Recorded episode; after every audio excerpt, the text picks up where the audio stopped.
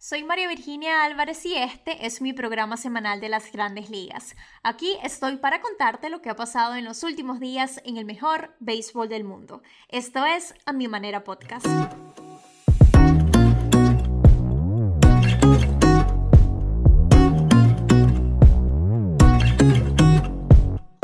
Los cerveceros blanquearon el domingo 5-0 a los Rockies de Colorado en su quinta victoria consecutiva.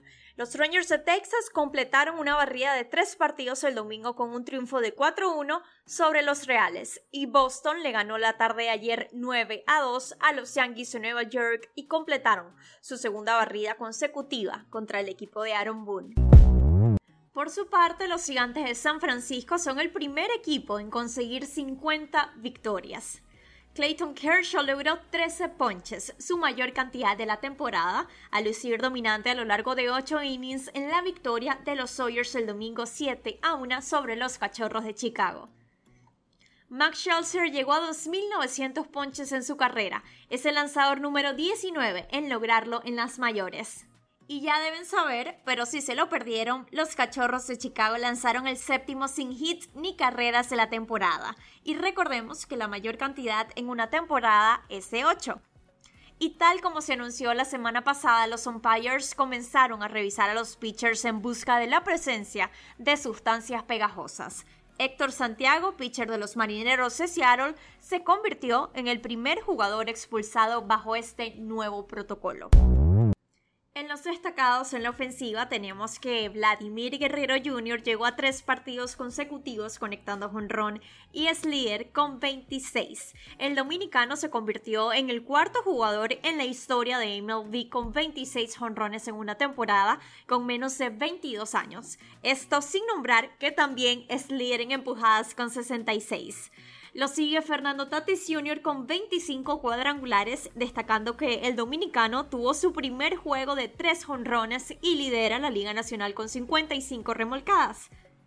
Y de tercero está Yohemio Tami. El japonés conectó su cuadrangular número 25 de la campaña en un encuentro donde los angelinos de Los Ángeles pusieron fin a una racha de cinco derrotas en fila el domingo con una victoria de 6-4 sobre los Rays de Tampa Bay. Para los venezolanos, Ronald Acuña Jr. llegó a 21 cuadrangulares. José Altuve tiene 17 jonrones y 41 carreras remolcadas. Wilson Contreras se unió a la lista de receptores venezolanos que han dirigido un no-hitter. Además, el venezolano en ese mismo encuentro conectó su jonrón número 13 de la temporada, dato que compartió el extra base. Y el sábado en el juego ante Houston, Miguel Cabrera se puso a 87 hits de los 3000. Así amanece la tabla de posiciones hoy 28 de junio. En el este de la Liga Americana, los Medias Rojas están de primeros con marca 47-31.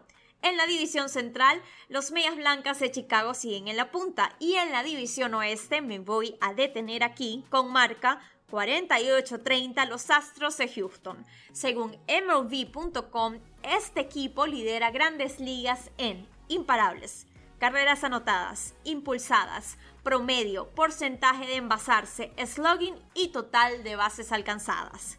Ahora, en el este de la Liga Nacional, los Mets de Nueva York están de primeros. En la división central, los cerveceros de Milwaukee con marca 45-33. Y en la división oeste de la Nacional, los gigantes de San Francisco siguen en la punta con el mejor récord 50-27.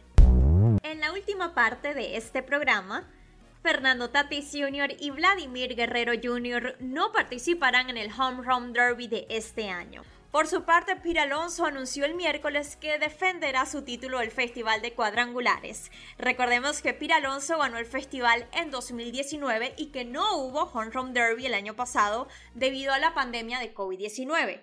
Y hoy confirmó Trevor Story su participación, así que ambos se unen a Eugenio Tommy, quien ya había anunciado la semana pasada que participaría.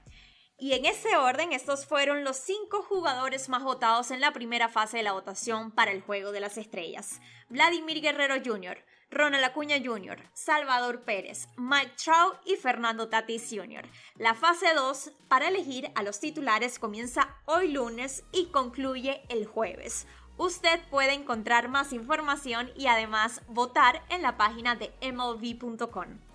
Antes de despedirme, acabo de leer en el extra base los jugadores de la semana.